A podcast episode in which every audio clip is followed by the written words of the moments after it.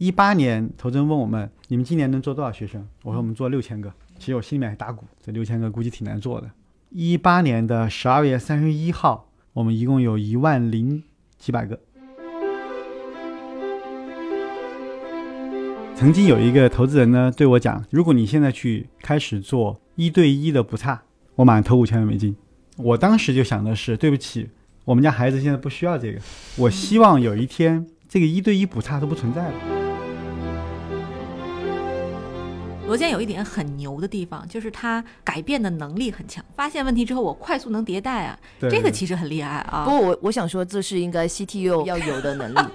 吗？因为在互联网世界里面，其实对对对一天改三版都对行对的对啊。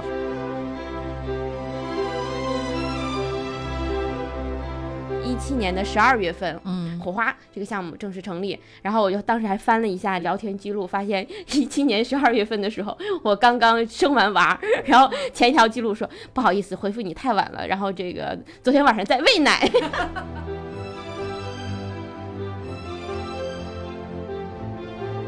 嗨，各位听众朋友们，大家好，欢迎收听本期的创业内幕，我是主持人丽丽。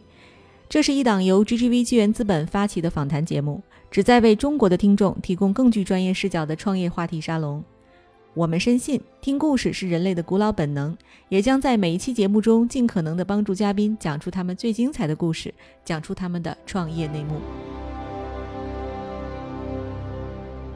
亲爱的听众朋友们，大家好，欢迎收听本期的创业内幕，我是主持人丽丽。本期我们请到的嘉宾是学科启蒙教育平台火花思维的创始人罗健。各位听众，大家好，我是火花思维创始人兼 CEO 罗健。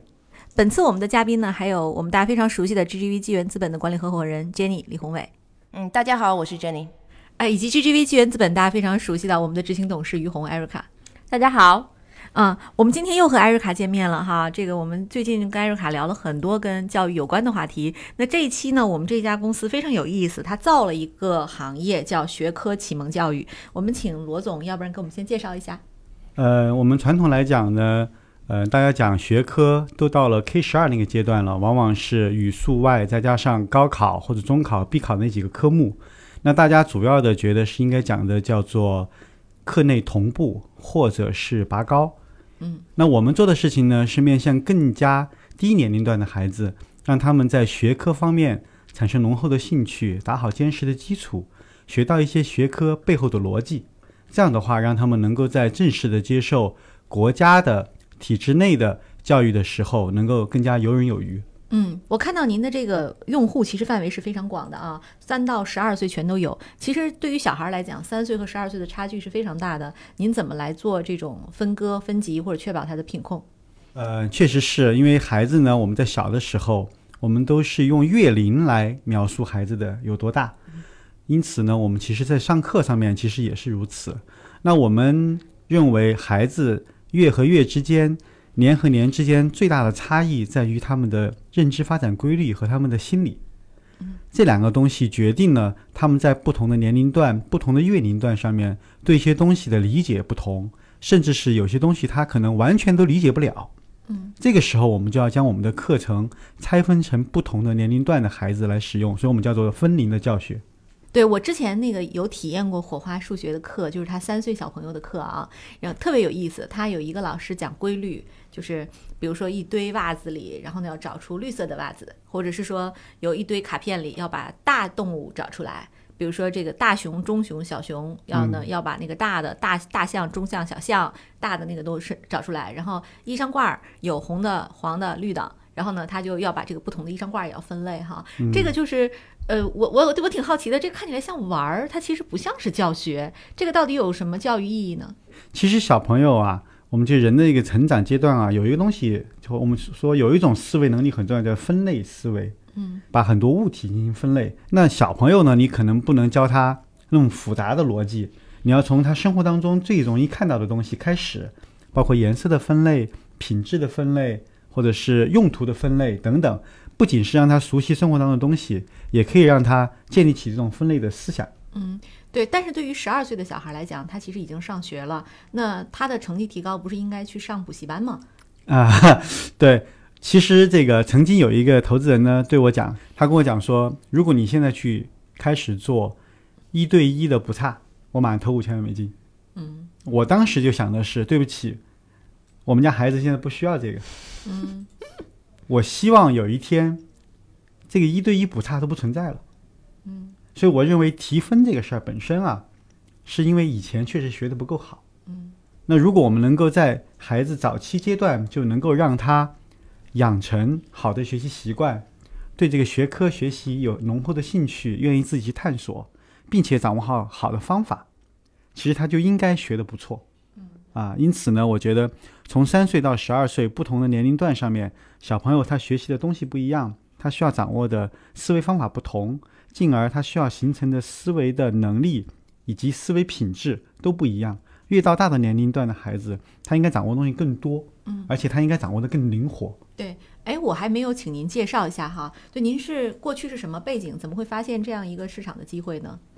对，其实这个也挺有意思的，因为那个大家如果去这个百度上搜索的话，应该知道我以前是那个嗯、呃赶集网的 CTO 联合创始人。呃，我们在二零一五年的时候呢，和另外一家做分类信息的公司五八同城合并了，所以到了二零一六年，我们就没什么事儿干了啊。 当时呢，我觉得自己一来呢是想休息一下，二来呢我想去做一点儿不同的事儿，因此呢，我就想啊，我先看一看，我看看有有没有什么可以做的更贴近于我自己生活相关的东西。所以，二零一六年的上半年呢，我就先陪我太太去生孩子去了，嗯然后天天看我那帮赶集出来的兄弟们创业，天天发朋友圈儿啊，这个月又做的怎么样了啊，又融资了，等等的一系列的新闻啊，就对我挺刺激的。说哎呀，自己在那儿浪费时间，我觉得我得回来搞。所以呢，这个到了二零一六年六七月份，然后我就回来了，啊，回国以后呢，但是呢，就开始了第一个创业，那时候就开始做这个，嗯，玩具共享，嗯，啊，就是因为我们觉得这个玩具买来很浪费，嗯，然后玩一段时间就不玩了，甚至像乐高这样的玩一次就不玩了，所以我们就想，哎，我们要不要自己来做这个最大的租赁商？啊，我们买来最好的玩具，然后租给妈妈们。租给孩子们使用，啊，所以我们先创业是做了这个事儿。但是呢，当时做这个事儿，核心的要点呢，还是希望能够跟我们的孩子能够有更多的接触。毕竟自己那个时候有了这个第二个孩子嘛，觉得以前啊，这个赶集特别忙，陪他们陪的特别少。所以如果我能做一个跟孩子相关的，就可以给他们更多更多的这个快乐。啊，做完那个时候我儿子正好老大三岁，老二这个刚出生，对老大来讲正好他是玩玩具的时候，嗯所以呢，我们做玩具他是享够了福气了，嗯玩了这个全球各种各样好玩的玩具。嗯但是到了一年多以后呢，我们发现第一个呢，就是还是在那个消费理念上面，中国的家庭可能更多的想选择买玩具。嗯、第二个呢，就是很多妈妈们跟我们讲说，问我们有没有什么课程，所以这时候发现其实教育会更加的刚性需求一些，嗯对吧？然后这个以前我们也不是搞教育的，我们就想要做点什么教育相关的事儿。后来我就去了美国参加，正好参加那个亚特兰大教育展。我本来想在这个教育展上面去发掘一些新的方向，结果这个教育展上面最多最多的 sessions 是关于数学的。嗯那时候觉得这美国人太搞笑了，缺什么补什么，对吧？我们一直都说这个美国人数学不好，对，哎，他们你看他们现在奋力的这个这个追赶我们，嗯有好多好多数学的 session。嗯我说有可能，这个这个他们就是这方面差一些，所以他们要学习。嗯我呢就去听了几个，哎，发现人家讲的跟我们不同。对，他们天天讲的是逻辑，啊、空间，然后以及他们研究该怎么教我们的小朋友们。嗯哎，我觉得这个挺有意思的，这个打破了我们传传统的对这个数学的理解，嗯对吧？我作为一个爸爸，啊、大家以后就知道了，当爸爸的一般不怎么管孩子学习，嗯， 我现在就知道， 然后呢，我们发现，哎，这个怎么跟我们这个小时候学的数学不同？嗯，我们的理解好像数学就是做计算题，对吧？见过的题都会做，没见过的就傻眼了。嗯于是呢，我回来以后，我就问我太太，我说：“哎，我们家老大是不是也在上数学课呀？好像。”她说是。哎，我说那个我能去听一听吗？她说你去呗，他那个是个开放课堂。那我就去了，然后上了几节课，我觉得那个内容很好，和那个我在美国听的那些美国人研究那些很类似。而且我在飞回来的飞机上看到一本书，嗯，那本书叫做《This is Math》，是个老外的学者，嗯一个很很老资格的教数学的一个人写的。嗯他就讲到了数学应该学什么内容，应该怎么教，孩子应该怎么学。因为我觉得这个课堂其实他在模拟那那套东西，嗯，但是呢，他线下的人比较多，而且呢，孩子的这个一个时间上的太久了，他一上上一个半小时，嗯，对于一个小朋友来讲，我那们坐不住，对对于我们大人来讲，这个小朋友专注力哪有那么久啊？就是所以我觉得就是他在各方面的体验呢，都稍微的不如人意。嗯，这个时候我就想说，如果我说个在线的，让我儿子去上，因为我儿子每次上完课都跟我讲一个事儿，嗯，我特别的不开心。嗯，他跟我讲说，爸爸，今天老师又没怎么叫我，啊，他的参与感不够，参与感不高。嗯，他十二个小朋友一起上，他说今天老师又没怎么叫我，对吧？感意思就是说，哎呦，他没关注到我，他没有请我上上台去表演，对吧？小朋友都有表演欲的，嗯，等等等这些感受。第二个呢，就是我觉得课后也没有老师来跟进我们家孩子的学习情况，对吧？这个其实对孩子来讲，他可能花了时间，但是却没有能够学出效果。所以我们觉得，如果我们自己来做，我们如果能够用技术手段帮助孩子们提升参与感，嗯，帮助老师能够更好的关注学生，帮助孩子和家长能够更好的体现学习效果，我觉得就是一个很有价值的事情。对，我觉得最有价值的事情哈，是你儿子，因为你儿子促使你去做玩具租赁，然后又促使你去做线上数学教育。对就这这，我觉得这个儿子可以载入火花史册哈， 对他们开玩 笑说这个，他们觉得早晚有一天我会去做出国留学的。特别有趣哈。这这 Jenny，我们很想听听，就是您怎么看待火花所在的这个市场？就是它是一个大市场，还是一个很小的一个小的细分的序列？嗯，我觉得市场的大小其实我不知道，我觉得这句话要问罗杰，嗯要让他去分析。但我觉得在国内的话，呃，我感性上认为，我觉得家庭把逻辑思维这个事儿当做是一个数学培训的前段，嗯所以它是一个大市场里面的一个前沿的一个科目，嗯而不是一个所谓呃数字教育的一块。嗯我我的感性上的认为啊，我觉得它它的归类其实还不像说是一个什么画画啊或者什么音乐，啊那么而是直接说对吧是的，嗯我觉得是一个功能性的东西。至少我的理解其实是功能性，嗯这个功能或者是一个功利，这个功利如果小孩早期的时候有这个功能或者功利的时候，其实对他以后在那个学其他的科目或者学习的时候会有很好的一个基础。对，嗯这是不是意味着它不如像英语教育这么刚需，或者像补课教育这么刚需？不，我觉得如果是一个基本技能的话，其实它是一个刚需。就是要看怎么我们我们怎么去定义这个基本技对能，，但为什么我这么说呢？因为我觉得亚洲父母啊，华人都是虎妈， 对吧，对的，都是虎 妈，所以都会觉得刚需的事儿必须早一点布局。对，那我开个脑洞哈，杰尼，因为您在 Global 看各种各样的项目，然后您觉得，因为既然您提到亚洲父母的这个重视教育程度，您觉得这个项目有没有可能出海到东南 亚去？我觉得可以。其实，嗯，我们在考虑国际化的话，东南亚是一个市场，甚至印度也是个市场。就我们最近也在分析印度的一个市场，然后发现，在印度呢，有大概从一个目标用户的角度来说，就 K 十二的一个市场有两亿六，两亿六的受众的学生。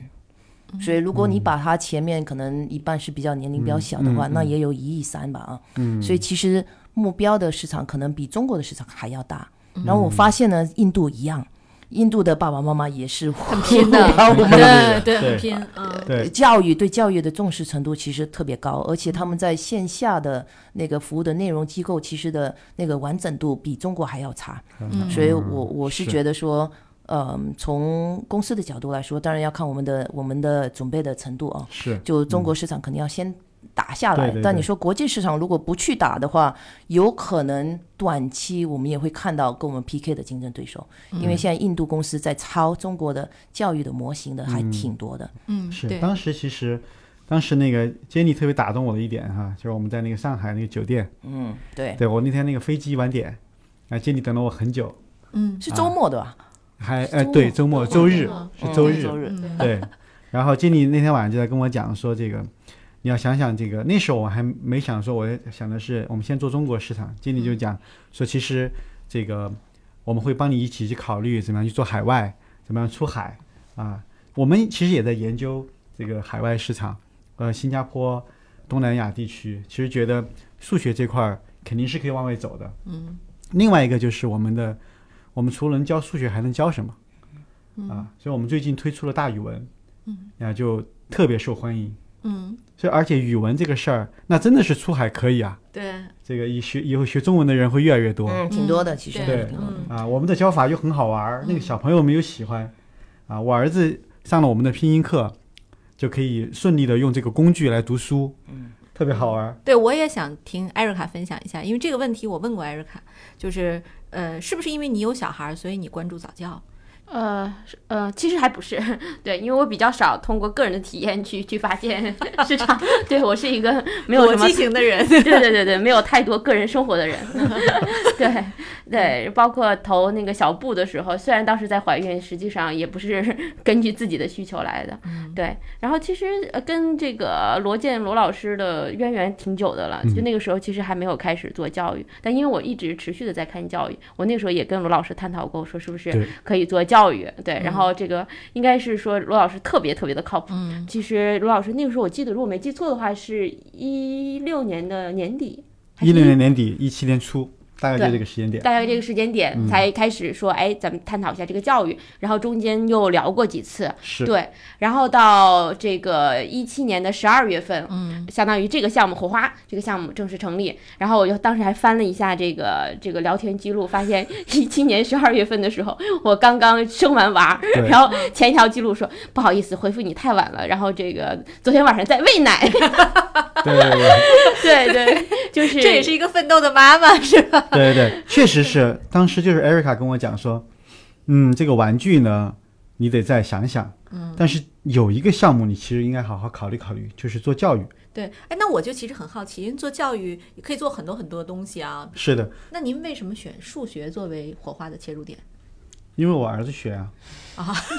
对，因为就是因为他学这个，然后我自己对数学本来也很感兴趣，而且我觉得数学是一门基础学科，嗯，因此如果能够在这门学科上面激发了孩子的学习兴趣，真的是有助于他以后啊去建立一个整体的思维的能力，嗯，啊，所以我们就选择了做数学这个。当时其实艾瑞卡跟我聊的时候，我先研究了英语，对，啊，我先去研究英语，当时英语的情况是什么样子的，然后市场上竞争是什么样子的。后来我们选择做数学，其实核心还有一点，就可能跟我的那个整体的那个背景有关。就我是做这个技术出身的嘛，我从本科、研究生都是读计算机系，然后出来以后就是先是这个做码农嘛，这个是逃不过的宿命。做技术的人有个特点，就是他希望自己做的事情是个 perfect，就是没有 bug，你希望你做的事情是完美的。嗯，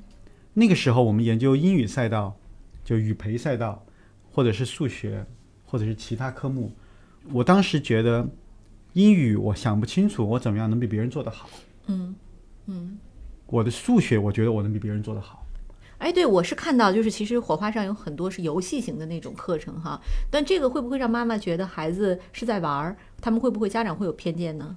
嗯，其实还好。这个首先呢，我们其实游戏的成分、动画的还是比较少。比方说，我们每一节课大概三十到四十分钟，其实动画部分加起来也就几分钟。嗯啊，更多的其实还是由老师引导，然后小朋友将自己的思维的整个路径体现在了那道题上面，而那道题我们用的是游戏的方式来把它展现出来而已。嗯其实对于妈妈来讲，她更重要的是第一个，她认为这门学科或者这个项目有没有用。嗯。第二个呢，是这个小朋友上课的时候，真的是能够全神贯注的在这堂课堂上面。嗯。对妈妈来讲，它就是一个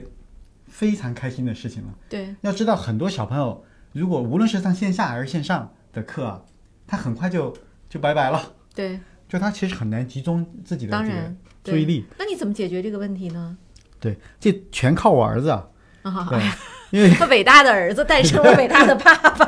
对， 反过来因为因为其实呢，呃，就以前我其实对孩子并不太了解，不正是就是因为这个一六年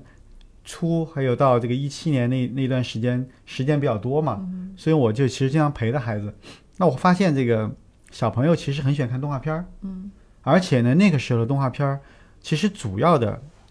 这个这个所谓的结构啊，动画片儿的结构就是主人公每一集有一个专题，这个专题主人公进去要解决一某一个问题，嗯，这个问题以后呃解决办法呢，就是让小朋友用语音来帮着一起去参与。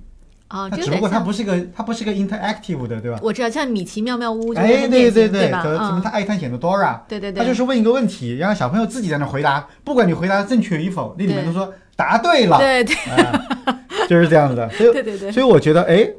他既然在这个事情上很关注，嗯他看过一遍还想看，嗯，我觉得其实这在这块上面，我们如果能做一个没有 PPT 的在线教育课程，嗯，孩子们就能够去把注意力放上来。对，所以在产品设计上还是很就是 user friendly，对吧？对对对，嗯是。而且我觉得对于小孩子来说，兴趣其实远远比就是所谓的这个结果要重要很多。对，因为如果他没有兴趣的话，就没有专注度，其实也没有所谓的结果。对对而且对一开始如果过于强调功利性的话，嗯，他后面会厌学。嗯是对，就对是比如说，就刚好最近也在看一些文章，就讲说小孩子为什么三岁之前可能就最好不要教认字。对，其实他不理解这个事情是什么的时候，即便他记住了，他后面会觉得说这件事情好无聊啊。然后对等到变大了、长大了之后，就会厌烦。对对对，是对的，，哎，我我这里边其实这个就挺好奇，因为刚才您提到了这个很多跟产品有关的细节啊，无论是我们在整个教育产品上，还是说我们整个这个一个技术上的这种呈现出来的这么一个外观上的产品，嗯它都还挺具有专业性的。那您是团队里是有专门来解决这个这个领域的人吗？是的，就是因为我们这一波做产品技术的这种互联网出身的人，在做这个事情的时候，之初啊，我们其实就在思考一个问题，因为我们是教小朋友，小朋友是这个下一代，所以我们做的事情啊，一定是要符合他们的需求的，真正是能够五年、十年以后影响到他们的。那基于此，其实我们就应该找到专业的人来跟我们一起做。对，所以我们从嗯一七年十二月份开始做的时候，首先我们是和业内的一家公司合作做一个 demo 课。这个时候他们其实从专业的角度给了我们一些指导。后来我们自己组建教研团队。我们现在教研团队很大，一百多个人。这里边不是所有人都是做课程的。有人专门研究儿童心理学的。有人专门研究儿童认知发展规律的，嗯，比如我们的这个儿歌，就我们课上有很多儿歌，都是我们自己编的，它的那个音乐的节奏、内容，这个咬文嚼字那个那个，可能就是是否押韵，嗯，就这些东西都要去符合儿童的当前不同年龄段上面的需求。对，这里我也补充一下，就是当时我们就是做做团队访谈的时候，嗯就在对这点上其实是非常非常看重的。我们可以看到，其实火花的这个教研，包括最后出那个产品的团队，它是十几个不同的工种，对，一百多人在太厉害了，在协作，对其实是创造了一个行业。比如对说有做设计的，有做动画的，有写剧本儿的，还得有编儿歌的。刚才这个罗老师说的这个研究什么认知心理学的，甚甚至是视觉的，其实是嗯对一个非常多的这个不同工种的这个团队有机的结合在一起。所以说火花的那个最后那个产品的完成度，在行业内是非常有创新力的。是对，体现到呃，就是用户身上的话，就用户的口碑非常非常好，嗯公司百分之七十以上都是靠转介绍来的。是而且我们就是做那个用户访谈的时候，就说这怎么了？这个用户怎么是一致的？这个口碑太好了，就实在好到就是说让我们觉得嗯怀疑是说托儿， 是不是托儿啊？对，但是因为我们最后采取的这个抽样方法其实是非常科学的，就它对没有办法作假，是对，所以最后就是觉得说对这个口碑的确特别好，而且我后来也介绍了好多人去上这个课嘛，对然后给的反馈都说哇，这个这个小孩实在是太喜欢了，我觉得主要原因是它打破了中国人对数学的认知。就是我们中国人在教孩子学数学的时候，是从一二三四五数数开始的，因为咱们特别善于考试，这是考试的一部分，对吧？对，我再问一句，就这个可能会带来一个社会性的讨论，就是过度教育是一个大家现在都在讨论的问题啊，比如过早的让孩子接触教育的这个事情，尤其像早教，他遇到的挑战是比较大的。您怎么看这个现象？我们讲的过度教育呢，有可能是什么呢？是你灌输知识给他，嗯，告诉他你应该学这个，应该学那个，啊，而且还对它进行考核，嗯，对吧？这个其实我觉得是一种过度教育。嗯，当然，我们认为在三岁以前，孩子多接触大自然，多跑一跑，肯定是没有坏处的。嗯，而且就应该鼓励做这个事情。嗯，三岁以后呢，也应该做这个事情。嗯，但这个时候，我们其实应该抓住孩子这个智力发展的黄金期。嗯，去开始对他进行做一些有趣的、有意义的思维训练的东西。嗯，这里面强调了就是要有趣。有意义。要有意义。对，所以如果我们在这个阶段让孩子觉得，哎呀，这个事情真的挺有意思的，他自己愿意去做，那么其实你传递给他的有意义的东西，他就会学得很快，嗯，而且学得很扎实，嗯啊，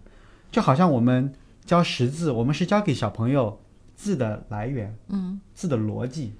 他为什么会这样写，嗯，让他觉得哦，原来这个认字是很有意义的事儿，啊哎，很好玩儿，嗯，这个时候他就会去认更多更多的字。嗯比如我们教小朋友学拼音，也很有意思。我们教给他的拼音不是说他会拼就可以了，我们让他用起来。这个时候，比方说我们会跟他讲：“你是不是经常见不到爸爸呀？嗯给爸爸留言，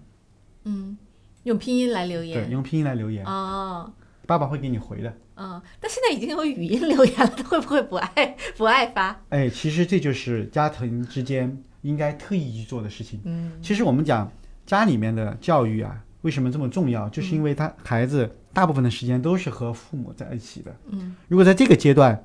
家里面妈妈们自己要去创造一些孩子去掌握生活当中的知识的嗯这种场景，就非常重要了。嗯，数学也是，语文也是，科学也是，都应该在生活当中去创造这种学习的机会。嗨，各位小伙伴，告诉你一件很重要的事情：创业内幕的听众群已经开通喽。在这里，你可以和我们直接沟通，也可以第一时间了解到 GGV 纪元资本线下活动的动态，近距离聆听投资人的独特见解，并且结交其他互联网圈子的小伙伴呢。入群，你只需要添加微信公众号 cynmxzs，我再重复一遍 cynmxzs。也就是创业内幕小助手的拼音首字母，并在好友请求中标注创业内幕。接下来，小助手会帮助你完成入群操作。我们期待你的加入。呃，罗总，我想问一下，你们回到这个火花这个问题上来啊，您还记得您的第一个用户是谁吗？嗯，其实特别特别搞笑。一般做在线教育呢，它都会有个试听课。嗯，我们呢一开始啊，并没有想着做试听课，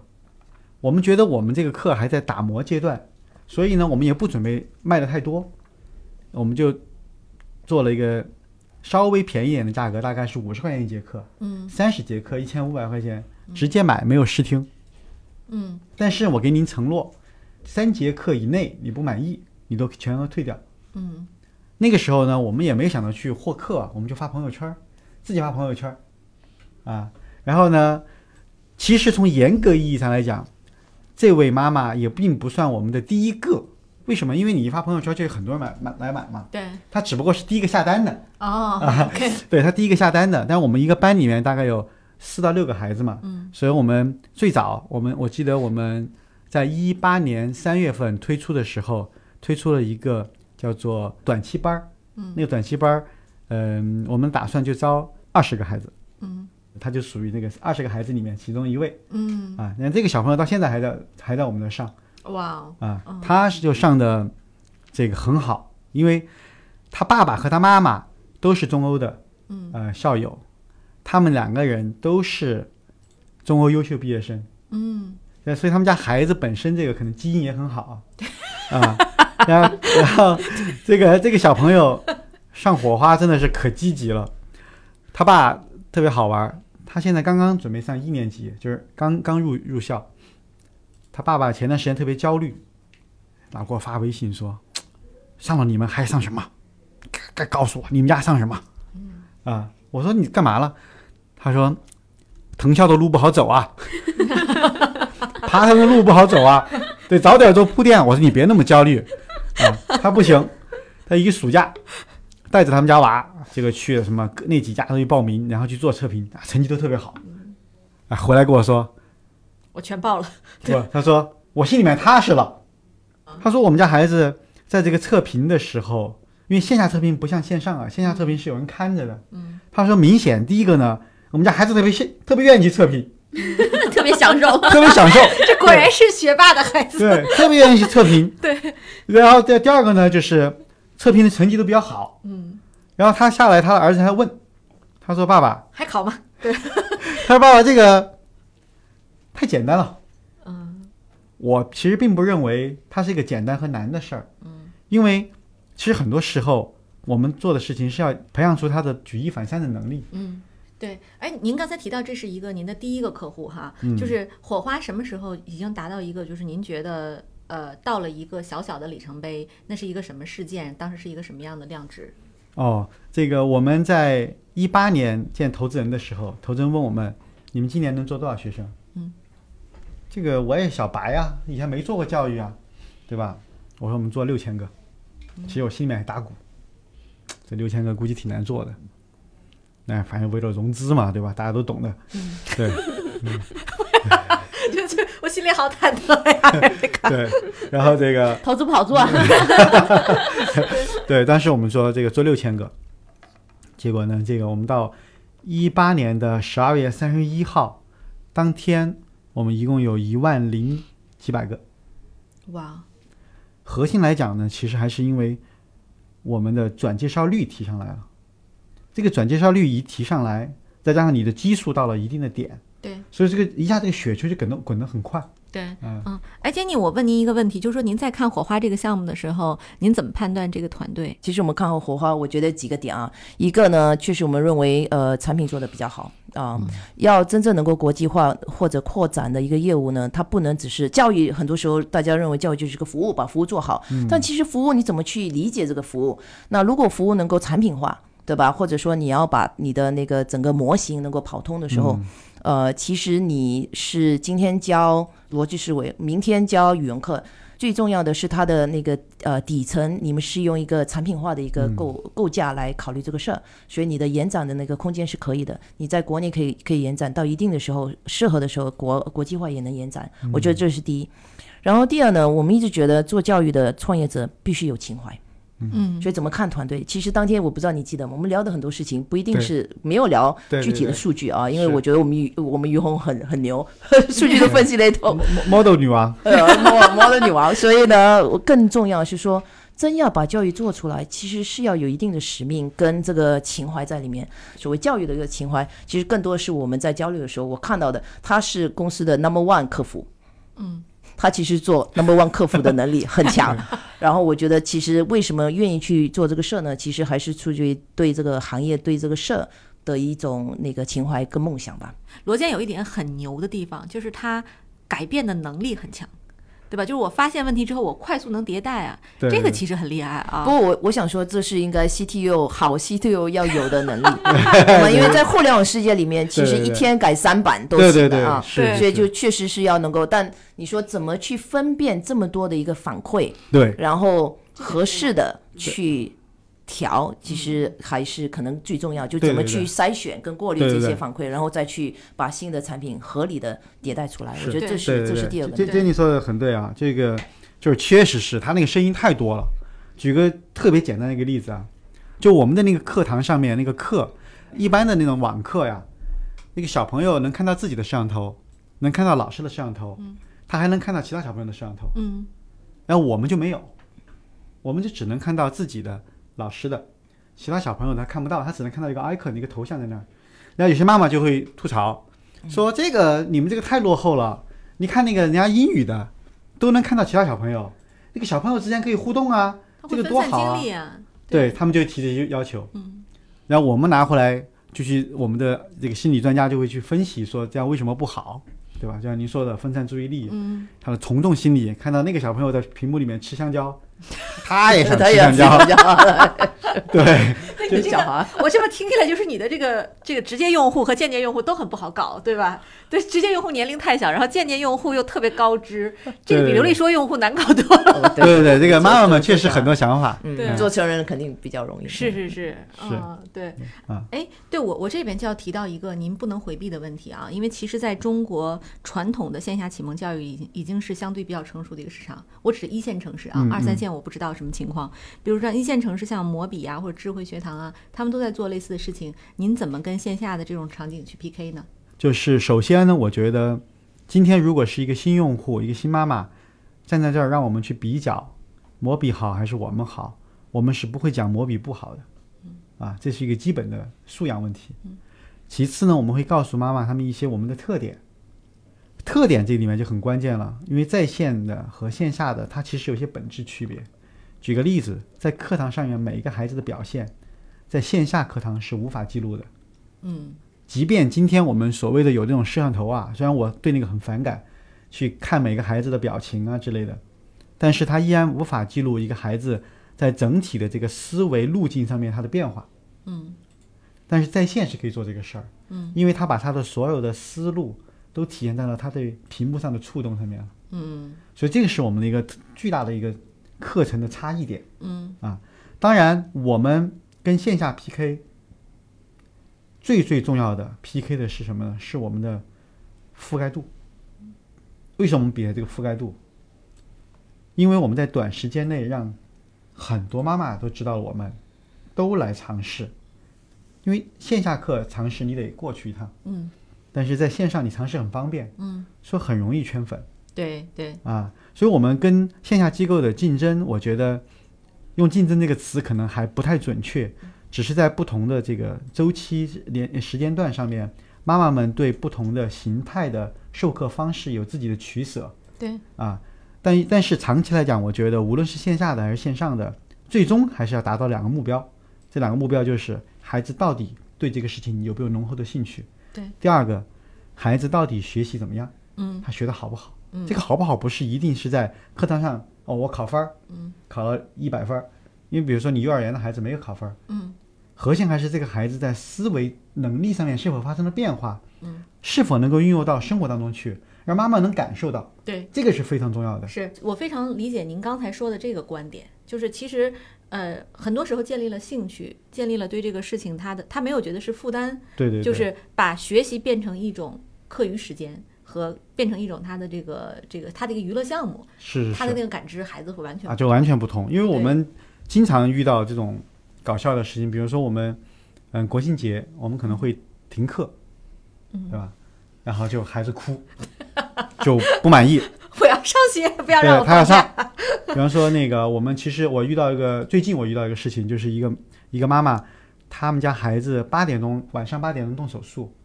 然后六点半的课，嗯，孩子在病房里面哭闹说他要上课，嗯，这个妈妈没办法，妈妈就就联系到我，就问能不能让我们那个冰冰老师去跟他孩子说一下，嗯，就让他能够先去动手术，嗯，那冰冰老师那时候在上课，到了七点钟，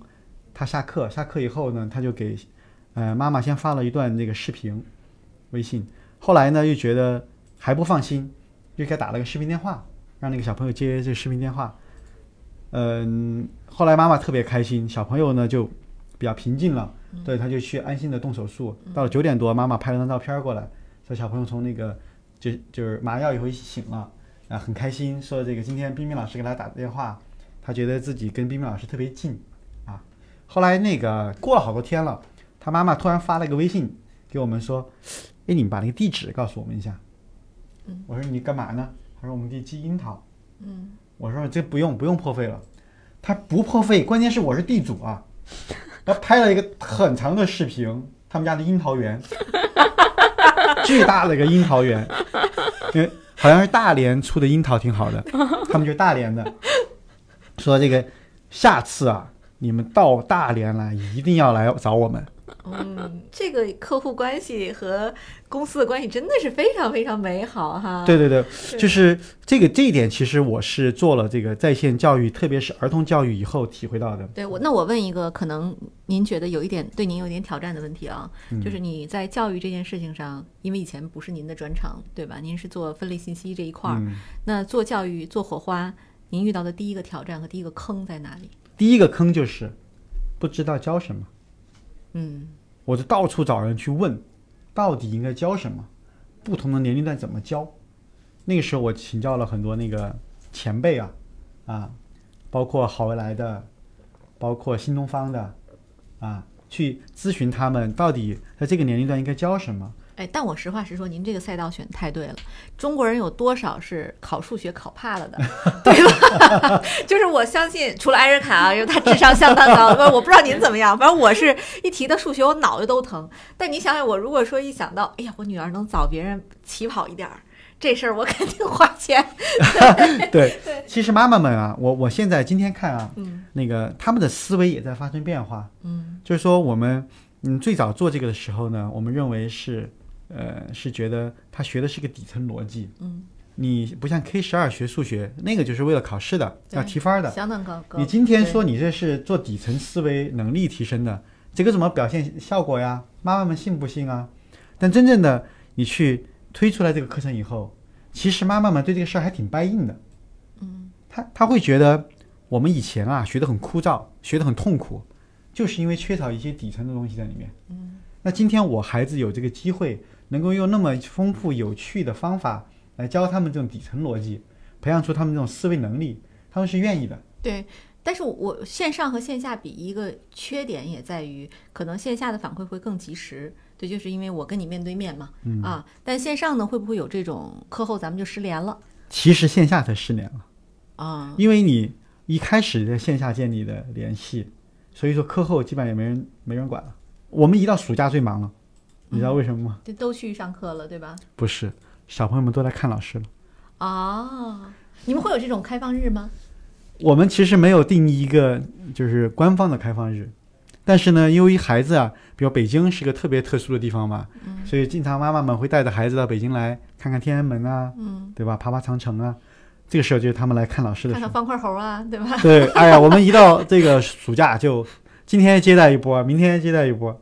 然后他们就跑去拿走什么一些玩偶啊，可开心了。嗯，对，哎，呃，罗健，我再问一个财务性的问题啊，就是我们这一轮呢，就是刚刚看到媒体报道说，其实您完成了 GGV 领头的呃八千五百万美元的这个新的融资，拿了这么多的钱，接下来你有什么这个资金的这个安排和部署吗？嗯，其实这个大家都很关心啊，就是火花从这个开始做，就在不停的融资，对，融融了那么多钱来干嘛？嗯，可能首先大家想象不到的是，我们在后端的投入很很重。传统的教育公司是一个轻后台重前台的一个经济模型，所以老师、销售团队都很多。呃我们呢，这个相反，我们其实在教研和教学上面投入很多，比方说我们的七百多个产研，对吧？那每个月的开销都很大。我们在这个课程设计和研发上面花了将近三个亿的人民币的资金，这些都是我们对钱的诉求。反而我们在销售端，我们在市场上面